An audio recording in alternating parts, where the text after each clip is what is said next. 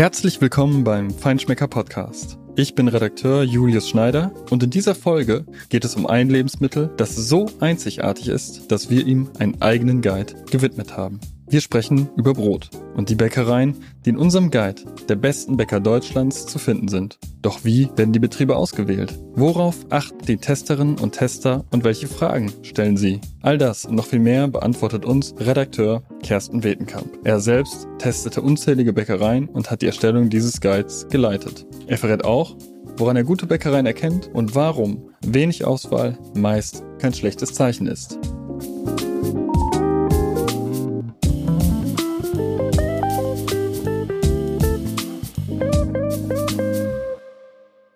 Ja, hallo, lieber Kersten. Ähm, herzlich willkommen im Feinschmecker Podcast. Dankeschön. Ja, schön, dass du äh, Zeit hast heute. Und zwar geht es heute um was Besonderes, was wir alle drei Jahre machen. Und zwar geht es um den neuen äh, Bäckerguide von der Feinschmecker. Der wird mit Ausgabe 12 erscheinen, die Anfang November erscheint. Genau. Und du hast ja schon seit vielen Jahren die Leitung für diesen Guide und koordinierst die Arbeit der freien Autoren und äh, Autorinnen. Und sag mal, Kersten, wie viele Bäckereien sind es denn jetzt, die ihr getestet habt?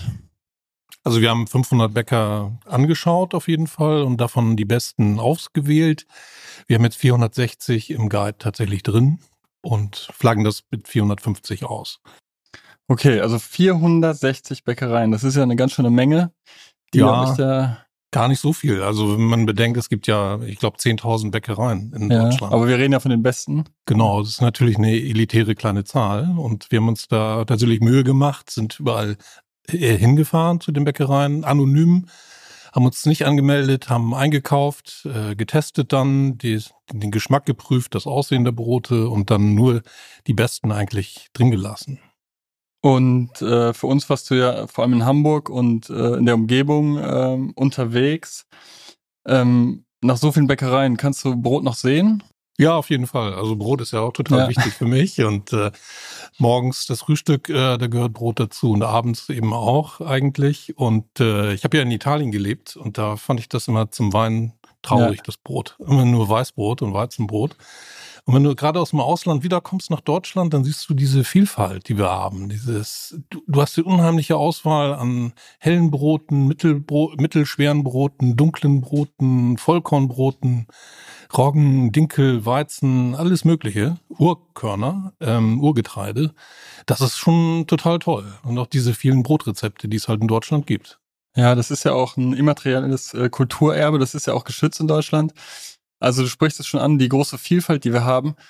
Wie ist das denn, wie geht ihr davor bei der Auswahl der Brote? Ist es ist auch Kuchen dabei oder ist es ausschließlich Brot und Brötchen? Also Kuchen haben wir nur so ein bisschen mitgenommen, um zu schauen für das Gesamtbild des Bäckers. Aber ja. eigentlich geht es ja um Brote tatsächlich. Wir machen im nächsten Jahr noch einen Konditoreitest. Äh, das ist wieder ein anderes Thema. Mit Torten. Also haben wir genau mit Torten ja. und Kaffee. Kann man sich jetzt schon freuen. Aber wir haben tatsächlich äh, geschaut und ich äh, mache es immer so, dass ich ein Roggen, reines Roggenbrot kaufe und ein Weizenmischbrot. Wenn man so sieht, wie geht der mit dem Weizen um und wie geht der mit dem Roggen um, weil du, wenn du Roggenbrot probierst, kannst du ja den Sauerteig testen. Also da gibt es Brote, die sehr sauer sind, ja. der Sauerteig so ein bisschen davon galoppiert ist, geschmacklich und Sauerteig, der sehr gut eingebunden ist. Ne? Und das finde ich schon mal das ist ein ganz gutes Kriterium. Und bei Weizenbroten kannst du die Krume anschauen. Ist es einigermaßen fluffig? Ist es luftig genug oder ist es sehr eng gebacken? Ne? Mhm. Ein schlechtes Brot ist zu eng gebacken. Es ist dann sehr trockenes Graubrot, wie man das noch so kennt. Und zu dicht die Krume. Genau, sind, genau. Ja. Und äh, wie kann ich mir das vorstellen, wenn du in eine Bäckerei gehst, also wenn du testest, wie ein sehr interessierter Kunde, der dann auch mal genauer nachfragt? Genau, ich bin okay. vielleicht auch nervig für die Verkäufer, ja. weil ich so viel Fragen stelle. Ich will dann auch wissen, kennen, kennen die sich aus, die Fachverkäuferinnen? Haben die Ahnung von dem Brot? Äh, sind die freundlich? Das ist ja auch ein Kriterium. Und ähm, ich, frage, ich stelle dann immer total viele Fragen und äh, das ist dann immer positiv, wenn man mich nicht rausschmeißt aus dem Laden, sondern ähm, gerne auch Auskunft gibt. Ja. Bist du schon mal rausgeschmissen worden? Nein, das noch nicht. Ne? Aber du hast natürlich auch äh, konsternierte Blicke bei Leuten, die jetzt nicht so Verkäuferinnen, die sich nicht so wahnsinnig auskennen, leider. Ja, ja. Das schon. Und wenn du jetzt so viele Bäckereien gesehen hast und du warst ja auch im konstanten Austausch mit den ganzen anderen Testern und Testerinnen. Ja. Ähm, was ist euch bei der Recherche aufgefallen bei den Tests? Irgendwas Besonderes, irgendwas, was herausstach, was auffällig war? Also es gibt immer wieder Ideen von den Bäckern, das muss man ja toll hervorheben. Ähm, einzelne Bäcker haben wirklich tolle Ideen. Da ist mir eingefallen, ich kann jetzt leider den Namen gar nicht sagen, aber ein Bäcker, der sich auch sehr für Whisky interessiert und ein Whiskybrot gebacken hat und dann auch einen eigenen Whisky äh, hat brennen lassen. Okay. Du hast finde ich dann schon ja. ganz schön. Ja. Und ansonsten äh, finde ich toll immer noch, wenn es Traditionsbäcker gibt, die tatsächlich das Opa Heinz Brot, also vom Opa oder Uropa die Rezepte weiter ja. pflegen und hegen und nachbacken und auch so regionale Traditionen berücksichtigen. Das finde ich schon sehr schön. Aber ansonsten ist äh, ein neuer Trend halt ähm, die veränderten Öffnungszeiten. Das muss man einfach okay. sehen. Ne? Also ich bin selber hier in Hamburg äh, sonntags äh, öfter vor verschlossener Tür gestanden, weil ich dachte, ha, ja. ich hole jetzt mal schöne Sonntagsbrötchen. Ist aber bei vielen Bäckern mittlerweile nicht mehr so. Die haben tatsächlich ihre Öffnungszeiten reduziert. Und es ist ein Trend, der auch was Positives hat, weil es nämlich um die Mitarbeiter geht. Ähm, und dann versucht man eine Vier-Tage-Woche oder sogar Drei-Tage-Woche im Extremfall zu etablieren. Also okay. muss man sich als Kunde jetzt ein bisschen umstellen und sagen, na, es gibt nicht mehr von Montag bis Sonntag die permanente Öffnung der Bäckereien. Ja, da geht es um äh, bessere Arbeitszeiten Ganz genau. für die Mitarbeitenden ja. und äh, es gibt Freizeit, es geht darum, die Mitarbeiter zu motivieren, damit du Leute hast, weil ja. das ist ja ein Riesenproblem in der Bäckerbranche. Eines der Probleme, die Personal, den Personalmangel. Ja, ja. Und ähm, das ist sicherlich nicht das einzige Problem. Man hört es ja oder hat es vor allem in den Nachrichten gehört, dass die Energiekosten sind gestiegen, ja, das weiß jeder. Genau die Rohstoffpreise auch. Wie steht's denn bei den Bäckern? Ähm ja, ist schwierig. Also auf jeden Fall ist die Branche unter Druck, muss man sagen. Wir haben es ja auch leider festgestellt bei den Recherchen, dass es ab und zu Schließungen gab, wo wir auch gar nicht unbedingt damit gerechnet haben, aber auch größere Namen und äh, gerade Bäckereien, die es seit über 100 Jahren gibt, haben teilweise geschlossen. Man muss einfach sehen, dass die Energiepreise ein Riesenproblem sind für die Bäckereien, weil die ja auch viel Strom aufwenden müssen für Kühlung. Das macht man sich gar nicht klar. Aber ah. äh, die Teiglinge oder die Teige müssen auch kalt gestellt werden und äh, kühl äh, gehalten werden. Und dann brauchst du natürlich jede Menge Energie für das Backen.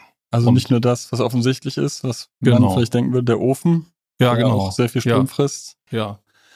Ja, deswegen ähm, wollen viele nach und nach auf Solarstrom umstellen, aber das geht natürlich auch nicht so einfach und es kostet auch Geld, Solarzellen auch erst mhm. auf dem Dach zu befestigen. Und ähm, das ist ein großes Problem, weil die Bäcker sich auch nicht trauen, die Brote teurer zu machen. Das ist natürlich in Deutschland ähnlich sensibel wie Kaffee. Der Kaffeepreis soll ja auch ja. nicht so hoch werden.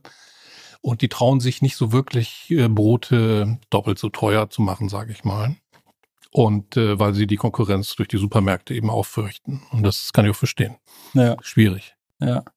Und ähm, du hast die Supermärkte schon angesprochen. Ja. Da sieht das Brot ja teilweise aus, als würde es aus einer Bäckerei kommen, aber ja. ist eigentlich nicht der Fall. Das ist immer nur äh, der schöne Schein. Und dahinter ja. ist sind oft, nicht immer, das kommt immer drauf an, aber wenn es so Standard ähm, Brotregale im Discounter sind oder im Supermarkt, Klappen. genau. Mhm das sind oft industriell hergestellte aus Riesenfabriken und da sind tausende von Brotleiben, die da an der Stunde hergestellt werden, maschinell. Und das Schlimme ist eben, es ist eine riesen Energievergeudung, weil die eben auch runtergekühlt werden müssen, tiefgefroren, geschockgefrostet, dann werden sie irgendwann wieder aufgebacken. Also es ist eine auch überhaupt nicht nachhaltig. Transportiert müssen sie auch. Ja, ja, und das ist natürlich äh, das Gegenteil von frisch. Ne? Also gerade wenn man überlegt, was ist ein gutes Brot für mich, ist es eigentlich das schönste Brot ist ja eigentlich das Frische, was so aus warm aus dem Ofen kommt. Ja. Und das ist halt das Gegenteil davon. Das ist halt preiswert, aber die Qualität ist halt natürlich nicht mehr so gegeben. Und dann wird viel in vielen Plastik gewickelt. Du hast viele Transportwege, es ist also überhaupt nicht nachhaltig und äh, du musst viel Energie aufwenden, um diese Teiglinge letztendlich in dem Supermarkt dann als frisches Brot anzubieten. Es wird dann nur noch aufgebacken und es wird mit viel Konservierungsstoffen, denke ich mal, haltbar gemacht. Ne? Sonst geht ja. das gar nicht. Ja. Also das äh, hinter dem schönen Schein würde ich da mal schauen als Kunde und überlegen, was ist da wirklich drin und wo kommt das wirklich her? Ja. Das ist ja die Frage. Ja, das heißt, Nachhaltigkeit äh, spielt in vielen Bereichen eine Rolle, aber auch gerade bei Bäckern, weil die ja oft auch mittlerweile viel regional beziehen und ihr Brot halt auch vor Ort ja. herstellen. Genau, eigentlich bei unseren äh, Adressen war das Tolle zu sehen, dass doch sehr, sehr viele Bäcker ganz regional arbeiten. Die haben möglichst sogar Bauern ähm, sind mit Bauern befreundet, holen das wenige Kilometer, aus wenigen Kilometern Entfernung ihr Getreide, lassen sogar Getreide speziell anbauen. Das kann so ein äh, Urweizen sein. So die, die arbeiten dann mit den Bauern Die arbeiten zusammen. ganz eng, Okay. genau das, was man auch von Effenberg äh, hier Hier in Hamburg. Genau, ähm, die arbeiten eng mit den Bauern zusammen, ähm, holen das auch von wenigen aus kurzer Entfernung nur und beziehen auch ähm, andere Zutaten aus der Region und bringen das eben auch in eine Mühle ganz in der Nähe. Das ist halt ganz schön, dass man kurze Wege hat und das natürlich auch für die Frische dann schön ist. Ja. Und wie hast du das wahrgenommen? Wird das auch ausgeflaggt? Sagen die das auch? Ja, um das das, wird- als Argument zu nehmen? Ja, auf jeden Fall. Also die meisten Bäcker haben ja informative Webseiten, schreiben das dann auf die Webseite, wo sie das Brot herbekommen, schreiben es auf die Brottüten. Bei Effenberger ist das so. Zum Beispiel ein Biobäcker, der recht bekannt ist, äh, bildet sich ab mit den Bauern auf dem Feld. Das ist ganz schön. Und die flaggen das genauso aus, wie dass sie eine lange Tradition haben oder alte Rezepte auch verwenden. Das Ja. so, ja. Und bei der Recherche für äh, den Bäcker Guide und den damit verbundenen Artikeln im Heft hast du ja auch mit Bernd Kütscher gesprochen. Das ist ja der Leiter der Akademie des deutschen Bäckerhandwerks in äh, Weinheim. Genau, ja. Und der hat ja nochmal einen ganz anderen Blick als wir jetzt. Ähm, ja, ja. Was sagt er denn zu der Lage der Branche? Ja, die, die haben eben zwei große Probleme, würde ich sagen. Das gibt er natürlich auch zu, obwohl er jetzt kein schwarzes Bild malen möchte. Er sagt, es gab 700 Schließungen im letzten Jahr, aber auch 400 neue Öffnungen. Aber ganz klar, die Branche konzentriert sich. Du hast leider immer weniger unabhängige Bäckereien, immer mehr Filialbäcker. Mhm. Der Umsatz in den besagten Supermärkten steigt, äh, während die Anzahl der Bäckereien runtergeht. Du hast einerseits das große Problem der Energiekosten, das haben wir ja schon angesprochen, und du hast aber auch das Riesenproblem des Personals. Also du hast einfach definitiv zu wenig junge Leute, die Bäcker werden wollen Mhm. oder Bäckerverkäufer.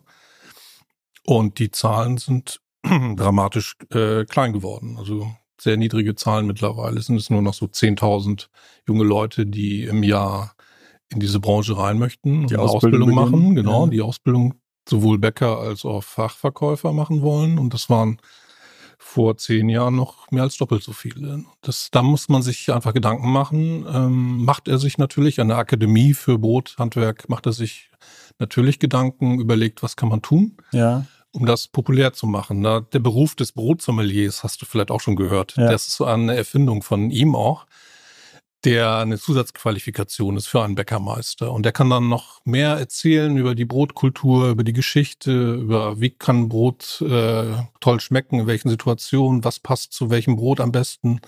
Die können tatsächlich viel erzählen und er meint, äh, das hat sich auch auf jeden Fall gerechnet für die Bäcker, die sowas machen. Ja.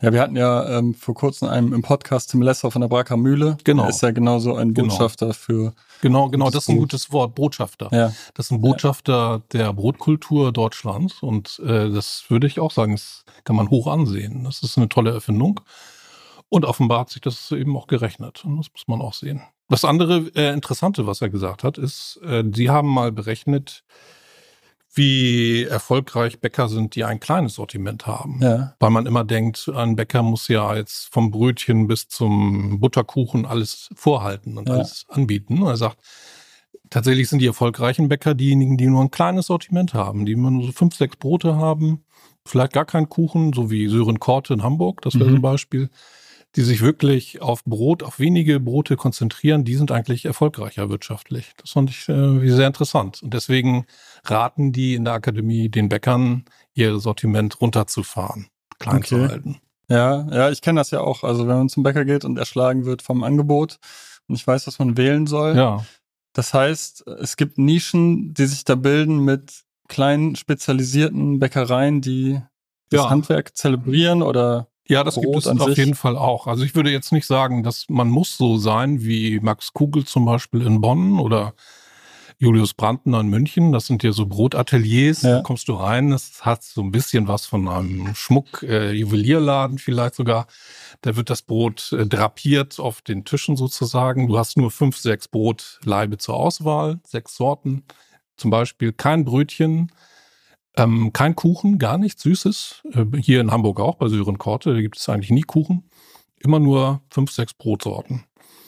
Und ähm, die Brotsorten sind aber eben sehr, sehr sorgfältig hergestellt. Da gibt's immer eine Geschichte dazu. Äh, drei, dreistufiger Sauerteig, sehr, sehr lange, viele Stunden äh, Ruhezeiten gehabt. Und der Bäcker kann viel dazu erzählen. Und das ist eigentlich das Schöne. Also ich glaube, der Kunde äh, möchte das auch so. Der äh, sieht, dass es eine tolle Qualität ist, äh, dass sich hier ein Bäcker fokussiert hat. Und er schätzt das und kauft das äh, als seinen kleinen privaten Luxus, so wie er sich mhm. auch selten mal ein tolles äh, Stück Mode kauft, ein Schmuckstück. Ein, das ist mein Alltagsluxus. So ein tolles Brot von Julius Brandner hier in München aus seinem Brotatelier. Ja. Und das ist ja oft auch bei diesen Brotateliers, hast du gesprochen, das hört sich ja fast schon nach Kunst an. Aber es hm. ist ja ein alltägliches Lebensmittel. Ja. Da ist es ja auch so, dass die Arbeit transparent gemacht wird. Das heißt, man kann oft in die Bäckereien reinschauen. Ja, genau. Das ist ja, ja auch was. Das äh, stimmt. Das äh, gehört auch dazu oft. Es ist eine gläserne Bäckerei. Da hast mhm. du eine Glaswand. Ja. Für die Kunden ist das natürlich toll reinzuschauen. Dann sehen sie, ähm, wie der Bäcker dort arbeitet. Und das ist ja auch die Transparenz, äh, zeigt ja auch die Qualität des Bäckers. Ne? Dass eben nicht Tüten aufgemacht werden mit einer vorbereiteten Fertigmischung und ja. dass man sieht, er verwendet jetzt nicht viel Chemikalien oder Hilfsmittel beim Backen, sondern macht das tatsächlich mit den Händen. Das ist auch dann immer schön zu sehen. Ne? Ja. daher auch das Wort Handarbeit, Handwerk. Ja. Und das spielt ja auch mit in die gleiche Richtung wie die äh, Regionalität, weil man diese einfach diese Transparenz hat, dass man sieht, woher das kommt und dann auch den letzten Schritt des Brotes noch mitverfolgen kann.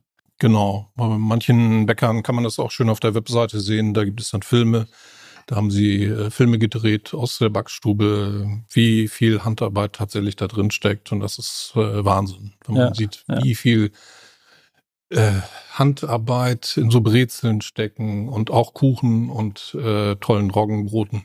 Das ist schon Respekt. Also wirklich Liebe zum Handwerk. Ja. Also könnte man sagen, das Angebot klein halten, die Qualität umso höher, zumindest für diejenigen, die es so machen.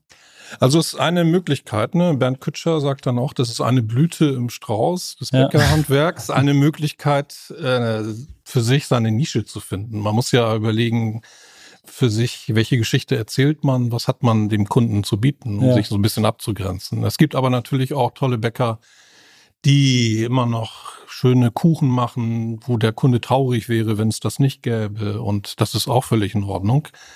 Er meinte auch zu Recht, äh, was der Bäcker machen möchte, wozu er Lust hat, was er kann, das soll er machen. Ne? Er muss mhm. sich das jetzt nicht verkneifen, sondern wenn er jetzt schöne Kuchenrezepte hat, wenn er tolle Brötchen machen kann, dann soll er das natürlich machen. Ja.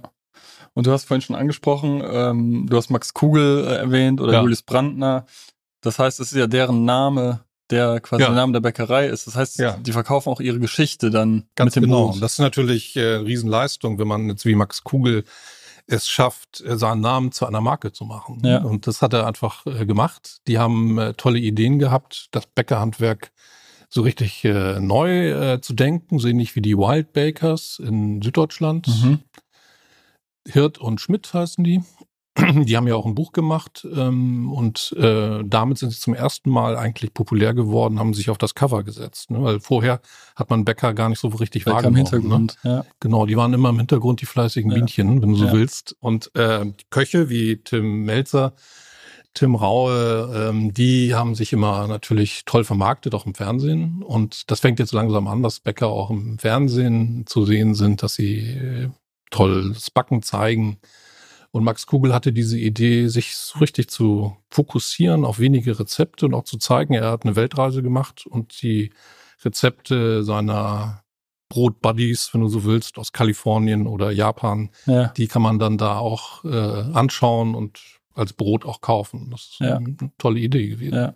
Und solche Geschichten, die auch sicherlich über Social Media auch verbreitet werden, nützen ja auch, wenn es um den Nachwuchs geht. Also macht es auf jeden Fall attraktiver, wahrscheinlich, den Beruf. Genau, das ähm, geht auch um Wertschätzung. Das hat mir auch Bernd Kütscher erzählt, dass eben Bäcker wie die Wildbäcker offenbar haben Transportwagen, wo sie die Mitarbeiter als Fotos draufgedruckt haben. Ja. Und sagen, das sind die, unsere Helden der Nacht. Testimonials. Ja. ja, und es ist natürlich dann eine tolle Wertschätzung. Ja. Ne? Und es ist, darum geht es auch, dass man sagt, hey, das sind äh, Handwerker, die äh, leisten sehr viel, die arbeiten nachts und das müssen wir viel mehr würdigen. So. Ja, ja. Und ich glaube auch, dass im Trend vom selbstgebackenen Brot, der in der Pandemie entstand, auch die Wertschätzung für gut gebackenes Brot gestiegen ist, wenn man einmal weiß, wie schwierig es ist, ein gutes Brot selber zu backen. Ja, auf der anderen Seite. auf der anderen Seite äh, kann ich mir vorstellen, sind auch viele wahrscheinlich kritischer geworden. Ne? Beim ja. Brot muss man ja. ja auch sagen. Ich mag ja auch nicht so richtig durchschnittliche Brote, sondern das muss schon besonders sein, besonders gut schmecken, mhm. sich gut zeigen. Und ähm, ich finde ja, also man muss sehen, wenn ein Bäcker schließt, dann hat das mehrere Seiten und oft ist es so, dass er sich nicht äh, in der Qualität äh, halten konnte. Ne? Mhm. Vielleicht sind andere Bäcker dann besser gewesen. Ja. Muss man auch sehen. Ja. Und jetzt haben wir gerade über diese Brotboutiquen gesprochen. Die machen es, das ist relativ offensichtlich, dass sie ihr Brot zelebrieren, was vielleicht auch noch mit einer gläsernen äh, Bäckerei, wo man das, die Arbeit sehen kann. Ähm, aber das ist ja im meisten Fall nicht so. Woran erkenne ich denn jetzt eine gute Bäckerei, wenn ich äh, in einer neuen Stadt bin zum Beispiel? Auf jeden Fall kann man erwarten oder sollte man erwarten, dass die Verkäuferinnen dort und die Verkäufer Ahnung haben von dem Brot. Mhm. Die müssen dir erzählen können, was in dem Brot enthalten ist, wie es gemacht ist. Ne? Mhm. Vielleicht auch nachfragen bei dir, was in welcher Situation du welches Brot am besten brauchst. Okay. Da, damit würde es in meinen Augen schon mal anfangen. Dann äh, haben wir schon angesprochen das Sortiment. Also ein riesiges Sortiment finde ich nicht so gut wie ein kleines fokussiertes mhm. Sortiment. Mhm. Das finde ich immer besser. Mhm. Es kann dir auch passieren, dass Brot schon ausverkauft ist am Nachmittag. Das ist eigentlich eher ein gutes Zeichen, auch wenn es dich dann frustriert. Ja, ja. Wenn du um 16 Uhr noch ein Brot haben wolltest, aber zum Beispiel bei Tannen in Mannheim ist es oft schon weg. Ja. Weil es einfach sehr gut ist und nicht so eine Riesenmenge mhm. hergestellt ist. Ne? Das Handwerk. Und dann finde ich immer natürlich ganz toll wenn der Bäcker selber vielleicht sogar hinter dem Tresen steht, zumindestens aber ähm, Mitarbeiter direkt persönlich das Brot erzählen können und sagen können, was deren Highlight ist, mhm. was ist so deren bestes Brot ja. für deinen Zweck zum Beispiel. Ja. Sowas finde ich auch mal sehr, sehr wichtig. Ja, und das Brot selbst äh, muss natürlich auch entsprechend gut aussehen oder gut sein. Und ich würde mir immer wenn es geht, die, das Brot an, anschneiden lassen oder halbieren und anschauen, wie die Krume aussieht. Ne? Ja. Dann kann man es, ja. sonst kann man es schwer erkennen. Du würdest höchstens erkennen, ob es jetzt blass ist oder verbrannt, aber ja. die Kruste soll natürlich schön fest sein, knackig, dick und die Krume möglichst locker. Das ist schon gar nicht so banal, sondern das können nicht so viele Bäcker so hinkriegen. Und ähm, wie ist es denn bei dir? Du hast jetzt so viel Brot probiert. Ja. Ähm, Hast du ein Lieblingsbrot oder alle Brote? Ja, würde ich sagen, da fallen mir so zwei ein. Ja. Äh, tatsächlich, das eine ist das vielleicht schon berühmt gewordene Kohl-Speckbrot, das ja. damals Jochen Gauss äh, erfunden hat. Das hat er ja. in Frankreich gesehen. Auf einem äh, Speckblatt, einer Speckscheibe und einem Kohlblatt hat er sein Brotlaib gelegt und gebacken. Das hat ja dann so was Salziges und äh, also mittlerweile ist dann der Speck. Unten, ja genau. Okay. Auf der unteren Kruste ist ja. äh, ein Rest Speck. Das finde ich immer wahnsinnig lecker, gerade abends so, wenn man ja. Herzhaftes ja. essen möchte. Ja. Das machen ja mittlerweile die Backgeschwister, die das Rezept übernommen haben, äh, die in Isernhagen sind, bei Hannover. Die machen es äh, besser mhm. leider als das Original, als Gauss selbst. Aber das Kohlspeckbrot ist auf jeden Fall gut. Und da gibt es ein Brot, das Körnerkissen von einer Bäckerei in Schleswig-Holstein. Mhm. Das ist die Münstersche Backstube das ist auch, wenn du bei mir in der Nähe auf dem Wochenmarkt bist in ja. Fortbeck, die längste Schlange überhaupt. Die okay. Leute stehen eine halbe Stunde mindestens Schlange vor diesem Brotverkaufsladen oder Verkaufsmobil. Ja. Und der macht ein unheimlich schönes, äh, der macht schöne große Brotlaibe. Das ist auch nochmal ein Tipp vielleicht für, für die Hörer und die Leser, dass große, riesige Brotlaibe sehr viel Geschmack bringen können durch die Porung mhm. und die große Oberfläche. Und er macht so richtig große Leibe, wie man es in Nord Norddeutschland nicht so üblich hat, sondern mehr in Süddeutschland. Und dann dadurch hat er diese sehr großen, sehr luftigen, locker gebackenen, tollen Weizenmischbrote. Und das, was ich so toll finde, ist dieses Körnerkissen. Mhm. Das ist so das, was man in manchen Restaurants morgens auch als Stulle, als Frühstück bekommt. So ein Frühstücksstulle mit ein bisschen Frischkäse, schmeckt einfach unheimlich gut. Ist luftig gebacken, hat eine tolle Porung, Körner außen. Ist okay. einfach spitzenmäßig, finde ich. Hört sich gut an. ja, lieber Kersten, dann äh, danke ich dir schon für die tollen Einblicke und deine Expertise zum Brot. Ich glaube, unsere Hörer und Hörerinnen haben viel mitgenommen. Wir freuen uns auf jeden Fall auf den neuen Bäcker Guide. in der nächsten Ausgabe. Und vielen Dank nochmal für deine gerne, Zeit. Gerne, gerne. Danke dir, Julius.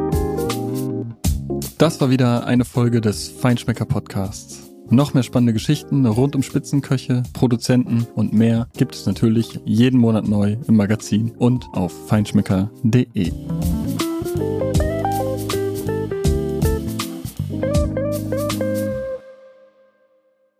Dieser Podcast wird produziert von Podstars bei OMR.